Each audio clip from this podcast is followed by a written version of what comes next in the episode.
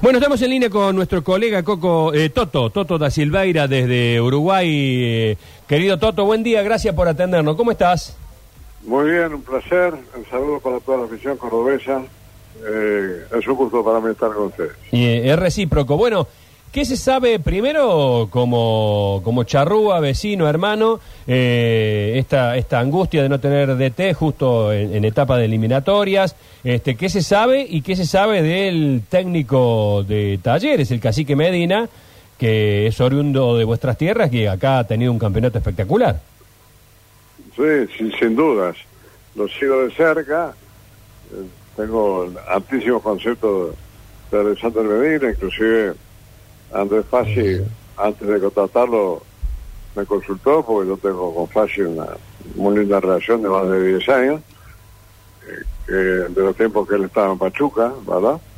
este, eh, la verdad es que eh, no me llama la atención lo de Alexander Medina, creo que es un técnico con excelentes condiciones, aparte eh, un hombre que cuando jugaba transmitía mucho y ahora como técnico me parece que también transmite mucho, ¿no? Sí, sí. Que es muy importante, ¿no? aparte de lo futbolístico, la forma en que se le llega al jugador, ¿no? Este, a, la mente del jugador, al corazón del jugador, ¿no? Este, la verdad es que yo creo que Uruguay hizo un intento por ganarlo, siempre creí que no iba a fructificar, porque Gallardo ha hecho un trabajo fenomenal en River, pero teniendo a los jugadores todos los días. Claro, claro y se notaba. La selección, es, algo muy diferente. La selección, tener los jugadores dos días antes de cada partido.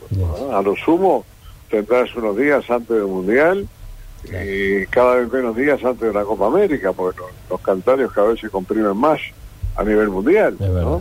Este, entonces, eh, yo no, no, nunca fui optimista. Yo tengo una muy buena relación con Gallardo y con su representante más, porque yo trabajé en Rosario, en el ET2, en el año 80, y él era un joven periodista que era el corresponsal de gráfico en Rosario, ¿no? Juan Luis Berros, ¿no?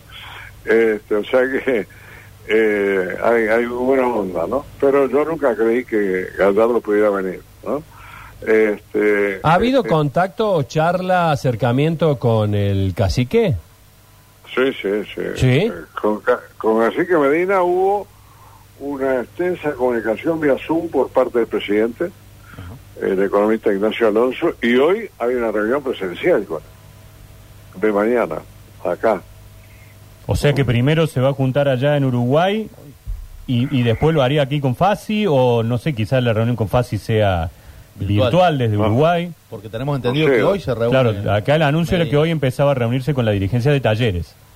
Pues yo no digo que no, que no lo haga, lo que digo es que esta mañana se tiene una reunión presencial con gente de la Asociación de Fútbol, que previamente a hablar con Medina, dialogó con Andrés Fassi para pedirle autorización. Claro, claro, claro. Y se encontró con una respuesta contundente, ¿no? Fassi le dijo que Medina era el mejor técnico que él había conocido en 33 años de actividad. Mira, ah, fuerte, ¿eh? ¿eh? ¿no? es poca cosa. Este, la expresión que causó Medina fue muy buena. El tema es que está compitiendo con gente que tiene más años de experiencia en la tarea, ¿no? Este, de cualquier manera, está ahí. Los tres candidatos. Y, con todos estos, este, y con todos estos ingredientes que usted nos comenta, el llamado, eh, el alto concepto que Fasi transmitió de Medina, ¿usted entiende que, que, es el principal candidato a dirigir Uruguay? No, yo creo que no por, por un tema de tiempo en la actividad. Este, yo creo que el asunto está entre Diego Alonso y Diego Aguirre. Este, con Aguirre se reunieron el domingo de noche, cuando llegó Aguirre de Porto Alegre Hubo una reunión en el Complejo Deportivo Uruguay Celeste con Diego Aguirre, con el ingeniero Berseni, que es eh, colaborador directo y mano derecha de Diego Aguirre, y con el profesor Piñatares, que es el preparador físico.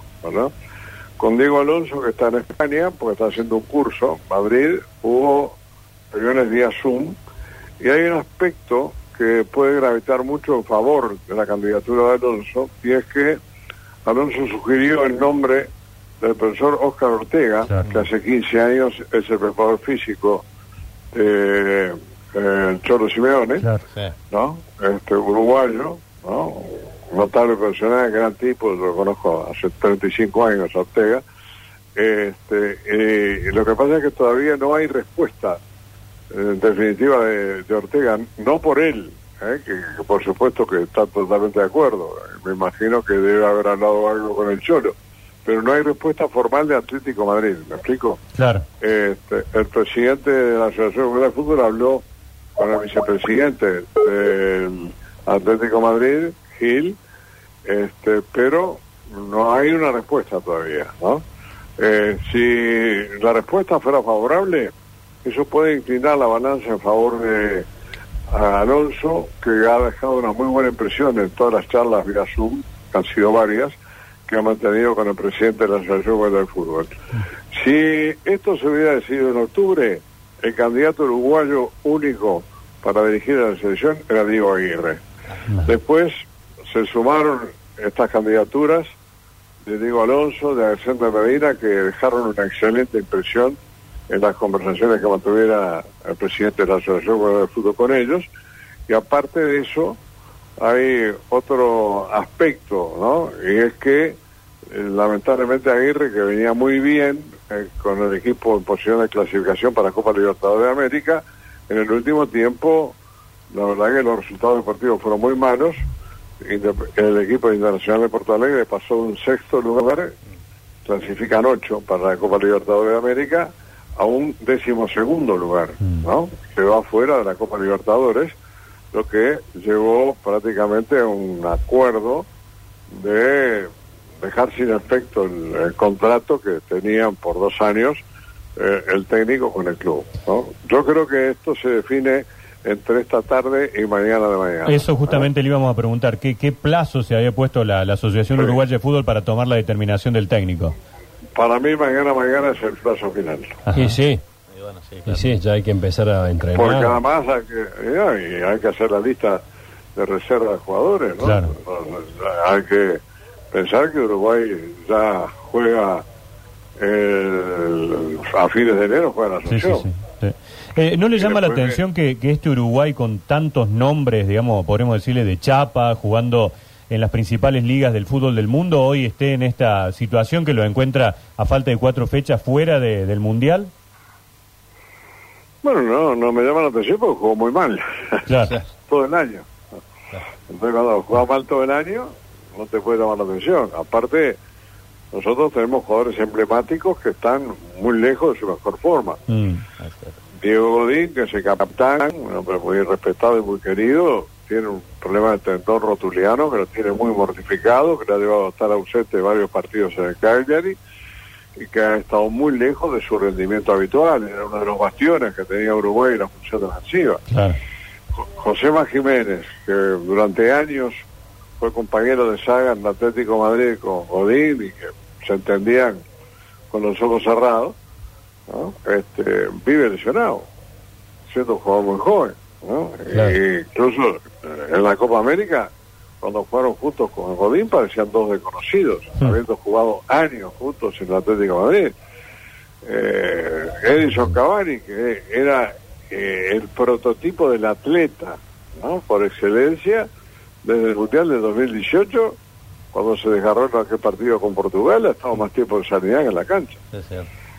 y Luis Suárez, que de repente es el que más notoria actuación ha tenido, tiene dos rodillas en condiciones que no son, distan de ser las ideales, ¿no? Entonces, incluso ahora Simeone lo está administrando eh, en cuanto a su utilización en tiempos en el equipo Atlético de Madrid, después de haber sido figura clave para la obtención de la liga por parte del Atlético en la temporada pasada, ¿no?